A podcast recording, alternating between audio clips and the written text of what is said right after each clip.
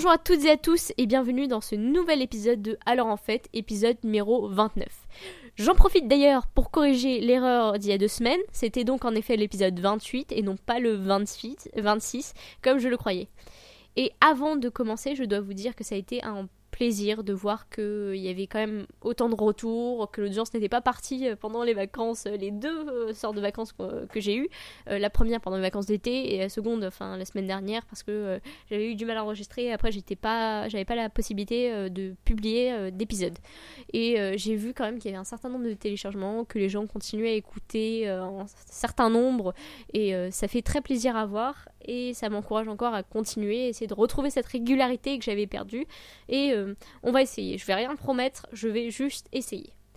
Cette, parenthèse fermée, aujourd'hui j'ai décidé de vous parler de deux livres qui font réfléchir, vu que j'ai terminé récemment la découverte que je vais vous présenter aujourd'hui, et qui remet en fait en question notre façon de vivre. En classique, j'ai choisi L'Utopie de Thomas More, que je me suis décidé à lire cet été, dont le titre est encore symbolique aujourd'hui euh, et qui a entraîné une grande réflexion sur notre manière de gouverner, de voir les choses, et ça a été une grande avancée vers le socialisme. Le second livre est La Flèche du Temps de Martin Amis, un bon livre qu'on m'avait chaudement recommandé il y a quelques temps, un an de cela je crois, et qui a répondu à une partie de mes attentes, mais je dois avouer qu'il m'a quand même assez surprise. Euh, mais avant de vous en parler, je préfère commencer avec Thomas More. Euh, je sais pas, j'ai tendance maintenant à commencer par le classique. Bon, voilà. L'utopie se présente comme un récit de voyageur à un anglais.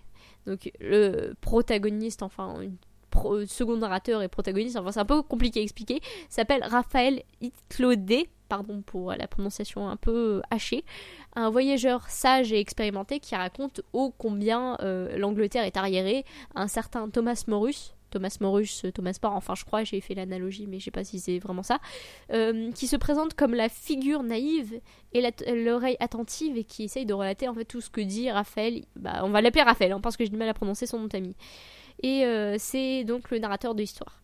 Dans une première partie, Raphaël critique l'Angleterre et tout le système d'une manière qui choque un peu quand même Monsieur Morus et dans la seconde partie, euh, qui est à la fois rédigée, si je me souviens bien, en dernier, enfin en premier, en premier, oui, et qui est aussi la plus longue partie, Raphaël nous présente l'organisation de la société, la société utopienne, euh, et euh, étudie tous les différents aspects, que ce soit le travail, le rapport homme-femme, l'éducation des enfants, le, le, le, le service, la guerre, enfin tous les sujets importants de l'époque qui sont revus euh, de l'œil utopien en fait. Et malgré quelques euh, erreurs de la part de Thomas More, l'ensemble est quand même assez cohérent, ce qui en fait un livre euh, très intéressant et une grande référence littéraire. Ce que j'en ai pensé, je pense que Thomas More a écrit quand même un, un livre intéressant ce n'est pas un roman, alors que j'aurais eu besoin de lire un roman durant les vacances, mais j'ai été vraiment fascinée par le système utopien.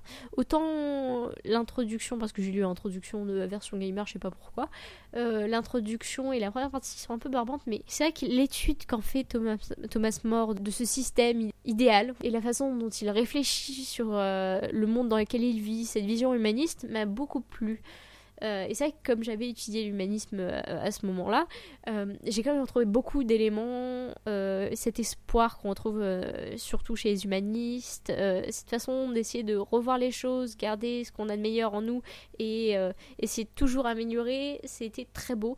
Et je comprends pourquoi on s'inspire encore de, de, l'utopie pour, pour voir ce qu'on peut amener de meilleur en l'humanité.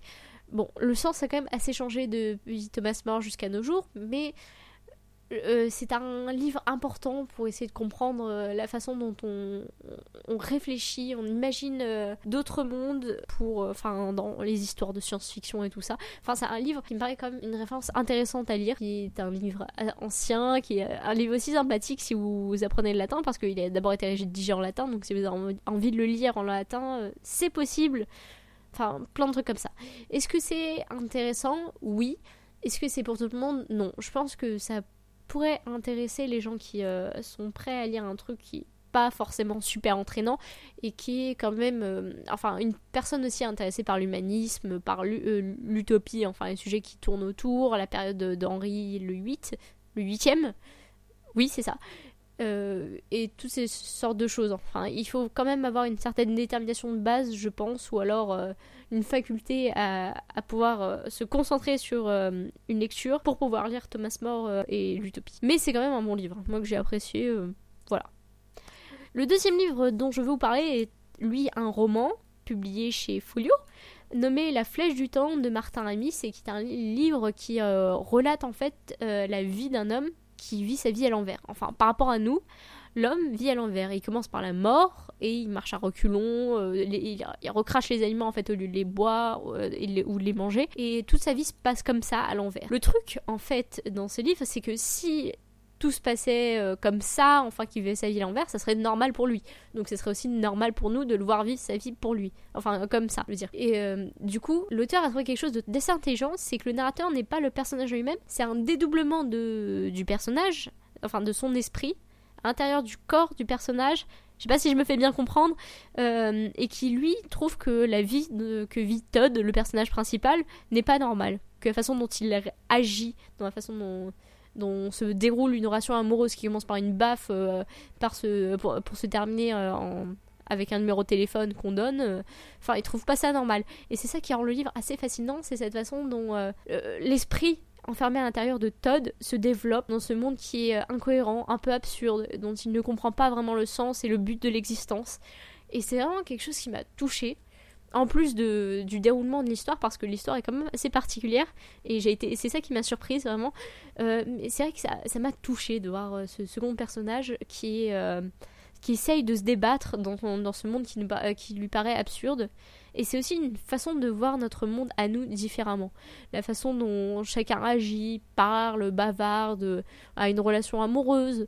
c'est vrai qu'on a pas tendance à, l'étudier comme ça, on a tendance à vivre notre vie naturellement, ce qui est tout à fait normal, qui est tout à fait, enfin, que je trouve bien, mais de temps en temps, c'est vrai que c'est bien d'étudier ce qu'on fait ou de réfléchir à ce qu'on fait, et le fait de, voir les choses à l'envers nous oblige en fait à y penser, et c'est une, expérience très très intéressante, je trouve, et euh, qui, juste pour ça, on mérite de lire euh, le livre.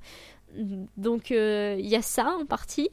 L'histoire également, parce que l'histoire, enfin je m'attendais pas du tout à ça, je, pensais que en fait le personnage principal, j'avais déjà entendu parler du livre, je savais déjà comment il se déroulait, mais je savais pas que l'histoire se déroulerait ainsi, je peux pas trop en parler parce que ça gâcherait un peu euh, le, le, enfin, le déroulement de l'histoire et enfin votre lecture, mais euh, c'est vrai que moi je m'attendais à un personnage tout totalement banal qui vit sa vie comme ça et on étudierait juste euh, chaque action que fait le personnage, alors qu'en fait il y a une véritable histoire qui essaye de nous faire aussi comprendre des événements de la vie et de. Enfin, des événements qui sont passés auparavant. Et c'est vrai que, enfin, au début j'étais assez sceptique quand j'ai vu que l'auteur partait dans cette direction-là, mais euh, après réflexion, je pense qu'il a fait un très bon choix, que Martin Amis est un homme très intelligent qui a écrit un très beau livre. Euh, est-ce que c'est un coup de cœur? Non, pas forcément quand même, mais euh, c'est une lecture que j'ai quand même appréciée et que je conseille à tout le monde. Tout le monde peut se laisser porter par l'histoire et euh, des gens auront des avis différents dessus, mais je pense que tout le monde peut tenter sa chance avec ce livre. Voilà, c'est tout pour aujourd'hui, excusez-moi, hein, parce que c'est vrai que comme je fais pas d'épisodes assez souvent, et eh ben euh, j'ai un peu de mal avec la reprise. Hein. Mais euh, on va y arriver, on va y arriver. Donc la semaine prochaine, ça sera samedi prochain. Il y aura un épisode le samedi et pas le dimanche. Donc je vous retrouve la semaine prochaine. Salut